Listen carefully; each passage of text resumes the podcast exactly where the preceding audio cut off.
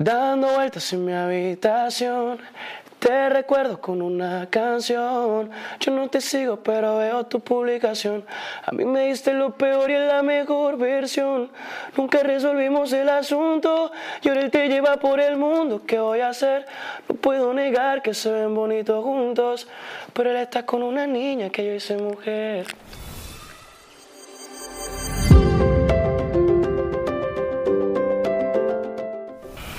Hoy tenemos el gran gusto de tener como invitado a un gran artista venezolano quien está cosechando grandes éxitos a nivel internacional.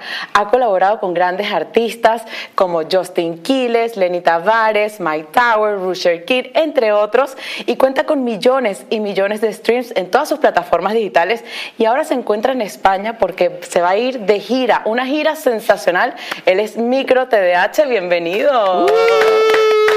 Gracias, gracias por el espacio. Gracias a ti, qué bueno tenerte aquí, pero esta vez en persona, no por Zoom, no virtualmente. Sí, señor. Como acabas de mencionar, has logrado grandes colaboraciones internacionales como Piso 21, Mike Towers, Lenny Tavares, entre otros. ¿Qué significa para ti como venezolano poder colaborar con estos grandes artistas a nivel internacional?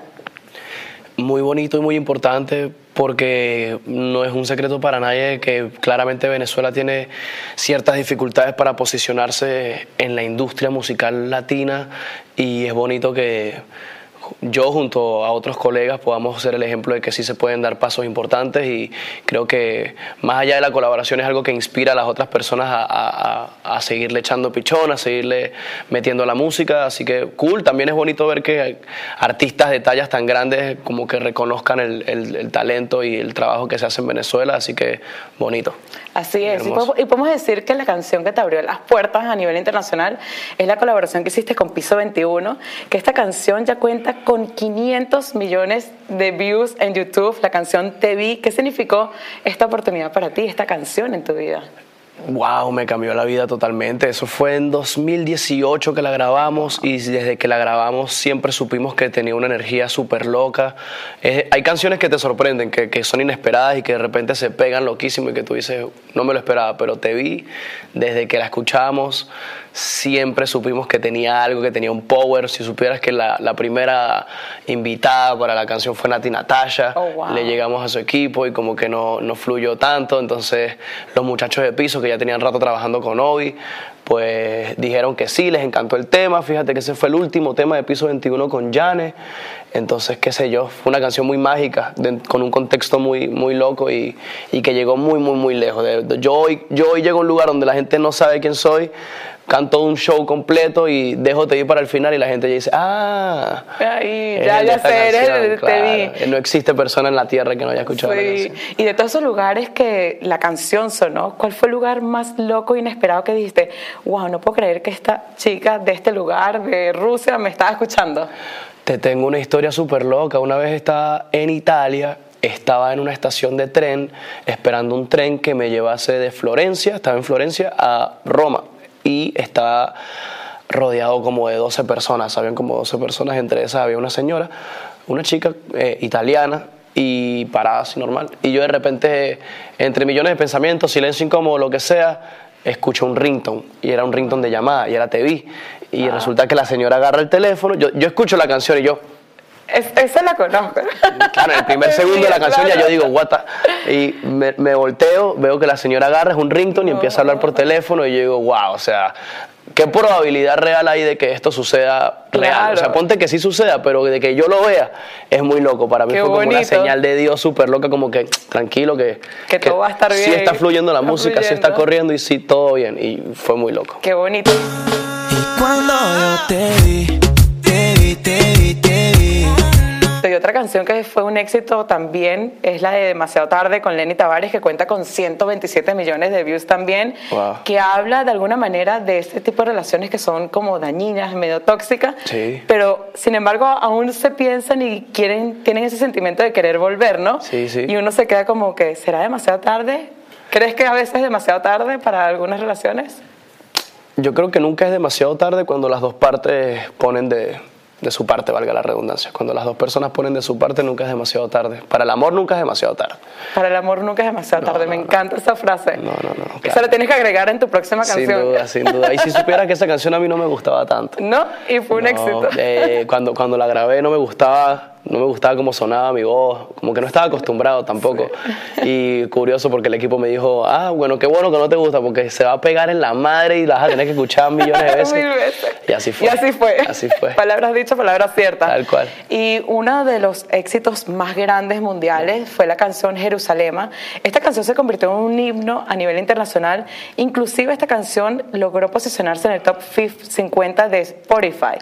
¿Cómo fue que lograste colaborar en este super hit junto también con Gracie? Pues fíjate, la canción no es de nosotros, la canción es de Master Key G, bueno, K, KJ, de Sudáfrica. Realmente, ajá, ellos le dicen KG, pero es como Ma- Master KG Sí. y Noncebo, que es la cantante, eh, Master KG es el productor. Es una canción muy, muy poderosa, llena de una vibra súper, súper poderosa. La canción estaba ya siendo un banger por Sudáfrica, por Europa, por Latinoamérica y fíjate que hicieron un remix con Burna Boy, que es otro artista africano, como que la canción no, no se movió tanto, como que no estaba tan arraigada como con el contexto de la canción original y la canción la había comprado Warner, entonces Warner dijo como que, ah, bueno, ¿qué vamos a hacer? Tenemos esta canción y la estamos moviendo y no se nos está dando. Entonces, ¿quiénes son los que están haciendo ahorita los hits en el mundo? Los latinos. Entonces llamaron a Warner Latin. No, no, no, primero, vamos por paso. Primero llaman a Warner Latin y dicen, ah, bueno, tenemos esta canción y queremos que le hagan el remix con alguno de los latinos. Y ahí Warner Latin, el señor Warner Latin dice, ok, de todos los artistas latinos que tengo, ¿quién es, quién es el que encaja en esta canción? Y yo siempre me lo imagino así, como que había un papelito arrugado ahí en el piso, lo, y antes de botarlo, Dios metió un lepe y decía mi nombre. Y fue muy loco como me llegó la canción, porque realmente yo estaba pasando por un proceso, no digámosle religioso, pero sí espiritual en ese momento. Y, y- y- y mi mamá justamente cuando, cuando vio que me llegó la canción y, y investigó sobre la letra de la canción, como el contexto detrás del, del mensaje de la canción, me dijo, tú no entiendes que, que esta canción te la mandó Dios para ti. Qué bonito. Entonces yo me pongo ya a profundizar más sobre el tema y me doy cuenta que Jerusalén es la tierra prometida, la tierra prometida de Dios. Eh, para mí África fácilmente viene siendo como una Jerusalén, una tierra que aunque bien puede poseer mucha pobreza, muchas carencias, en algún momento al, por ser la raíz y el origen va a resurgir de la ceniza y va a ser como la tierra prometida.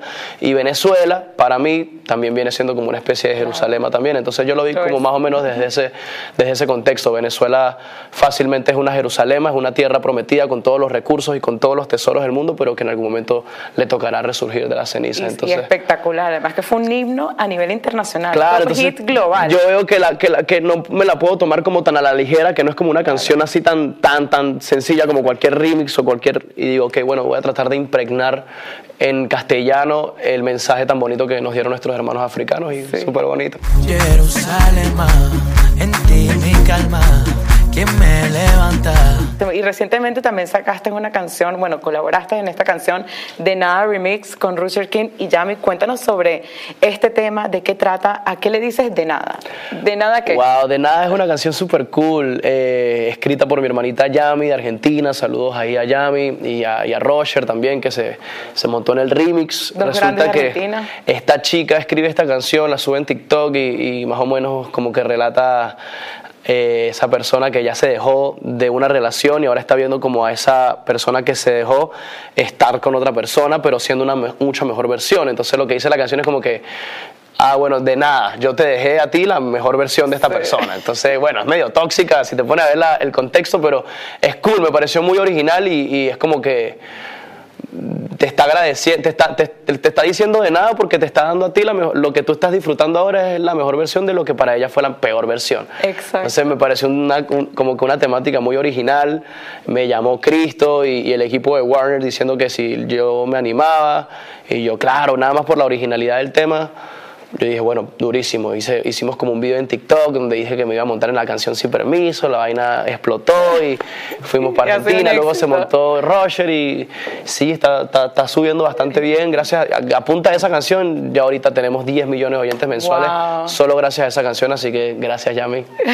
y, y Roger. Y Roger también, Y claro Roger sí, los, los dos. hermanos, los dos. Y como acabas de comentar, esta canción habla de ese sentimiento, lo que tú dices, como que estás en una relación donde educas a la persona y recibes todos los lo tóxico de esa relación, Sí, pero sí. la siguiente persona recibe todas las partes bonitas. Sí, es como ¿Te ha que. tocado? Wow, no. Yo, O yo- al revés. Al revés, claro. Al revés. Sí. Que a la otra persona le tocó todo lo tóxico y la siguiente lo más bonito de ti. Pues no sé, no, no he tenido tantas relaciones y no he tenido como que una comunicación tan, tan continua con las personas con las que he tenido una relación, pero, pero no creo que después de mí sean una mejor versión con otra persona, creo que La mejor versión fue contigo. suele ser conmigo, sí. Ah. lo máximo. Verdad que ya no es la única y tampoco es la primera. Y también recientemente sacaste lo de Misión 14. Durísimo. ¿Qué significa la Misión 14? ¿Qué tipo de misión te refieres? Háblanos de esto que tiene que ver como un amor obsesivo. No, las Missions son un proyecto de Alan Gómez, que es un DJ productor argentino. Shout out para mi hermano Alan. Eh, él hace música muy tradicional, siempre hace. Es como una especie de bizarrap lo que hace, Sí. son como sesiones, eh, pero con un estilo muy argentino, porque todo lo que hace es cumbia. Entonces le mete ritmo de cumbia villera, combinado con urbano. Entonces venimos ahí al Pepper y a varios artistas argentinos de la movida que han estado como que incluyéndose dentro de su plataforma. Muchísimas canciones han funcionado muchísimo. Y nada, me conectaron con él, eh, Cristo y Obi, nos pusimos a trabajar, salió algo ahí bien diferente y, y cool poder participar dentro de la escena argentina, que al final es algo bien interesante y bien bonito. Y además eres el primer venezolano en, trabajar. primer con él. extranjero también. Extranjero también. Sí, sí, sí, el primer extranjero en trabajar en las. Felicidades, qué, qué bonito, ¿no? Sí, cool, cool, fue bonito. Además que la saqué el 18 de, de abril, que ese día se cumplían 10 años de la muerte de mi abuela, entonces fue algo bien especial. Qué bonito. Ella no es lo que aparenta, se mantiene humilde aunque brilla con las prendas. Y otra canción muy simbólica también fue la que sacaste con Mike Towers, El tren, que tiene una simbología de cuando te montas en el tren, cuando pierdes las oportunidades. ¿Qué significa el tren para ti? Uf, Uf. eh, un antes y un después. Eh, Es una canción que me sirvió mucho. La canción la escribí en cuarentena, imagínate. Eh, Y la tenía lista desde la cuarentena y siempre supe que era una canción con mucha alma, con mucho peso, con mucho poder y sobre todo porque, porque era como, como esa última canción ya que le escribes a esa persona como para despedirte. Yo venía como una secuela de canciones, venía a escribir Ámate. Ámate sí salió en 2020, pero el tren quedó como engavetada. Entonces pasó el tiempo, me mudé a Miami, y empezamos a hacer el disco y no dejamos morir el tren. Yo dije, bro, yo necesito grabar esta canción. Hoy la, la- la volvimos a grabar, le hicimos una pista nueva y la canción ya, ya no solo sonaba como una canción muy, muy bonita, sino sonaba como un palo por, por el meque, el reggaetón que le metió Obi.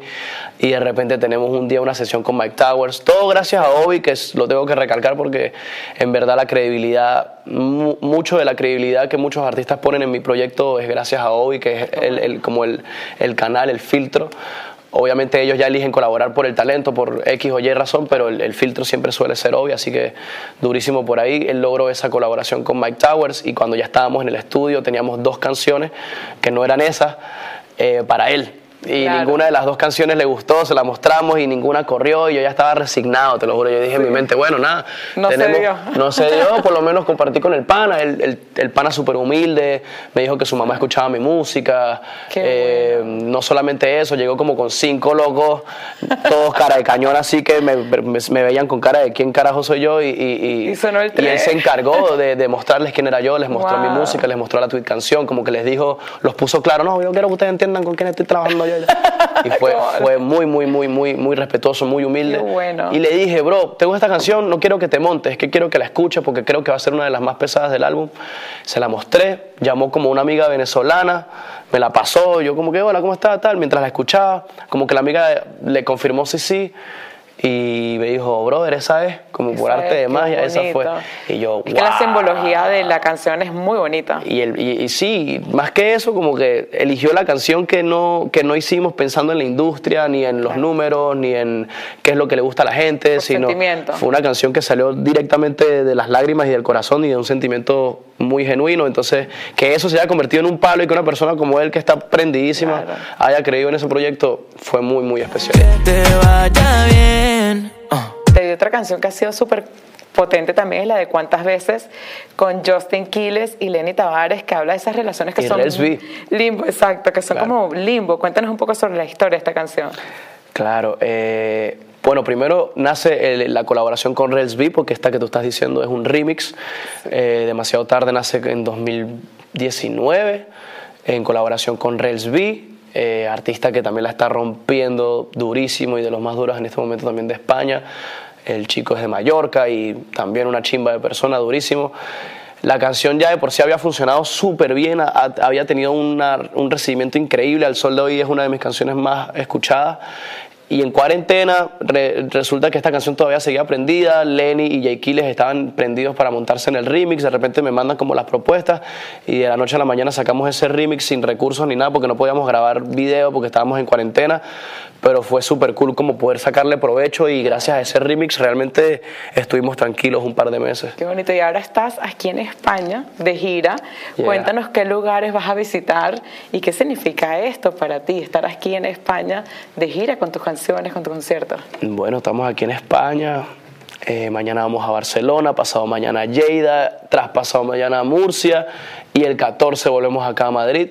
Vamos a estar en Choco Madrid, en Choco Barcelona, en un par de discos en Murcia y en Lleida. Lleida parece que ya está soldado. Wow. No sé, muy bonito, creo que es parte del proceso, me estoy viviendo mi proceso tranquilo, estoy trabajando, no estoy como como jugando ni nada por el estilo, estoy como bien enfocado en, salir de mis cosas y en, y en, andar el proceso y en disfrutármelo también, pero eso, ando como el aldeano así con, su mochila, tal cual, joseando de enero a enero. No vinimos a jugar, pero es bonito que hace cinco años vine, como te estaba diciendo antes de que empezara la entrevista, y, y vine joseando para chiringuitos, como le dicen acá, un localcito chiquitico, 50 personas, 20 personas, 70 personas, y ahorita volver y ver que la gente ya está súper emocionada, súper prendida, que no solamente hay una comunidad de venezolanos, sino que hay una gran comunidad de, españoles esperando que, que, venga a cantar, es, es parte es una respuesta pues de que el proceso ha funcionado y que sí hemos avanzado y que nos queda muchísimo más claro. por Y para todos esos jóvenes soñadores, ¿qué consejo le darías a todas esas personas que recién están empezando? ¿O qué te recomendarías tú si volvieras al pasado, a tus inicios? ¿Qué te recomendarías tú para llegar al éxito y ver lo que has conseguido? Wow, disfrútate el proceso, disfrútate los pasitos, claro. Eh, a veces soñar es bueno, pero soñar también puede ser peligroso porque a veces los sueños se pueden convertir en algo que, que, realmente nos hace daño. Entonces, ¿hasta en qué medida estás soñando algo que no sabes si realmente es bueno para ti? Muchos queremos ser leyendas y superestrellas, pero realmente tenemos la capacidad para aguantar la vida de una. No lo sé. O vale la pena realmente ser una superestrella y no tener paz mental, estar triste, no estar bien con Dios, estar mal con tu familia, ser una persona mala, ego, egoísta, egocéntrica, qué sé yo. No sé si valga la pena. Entonces, yo le diría a ese yo del pasado, coge la suave, disfruta. Y a las personas también que sueñan, no solamente en la música, sino en lo que sea, mantenerte rodeado de gente transparente, fundamental, gente, que no te, gente, que, no te diga lo que quieres escuchar tampoco, sino gente que te diga la verdad, una opinión transparente. Claro. Y como que siempre tener ese núcleo de personas que siempre, siempre van a ser leales a ti y que te aman por lo que eres y no por lo que logras.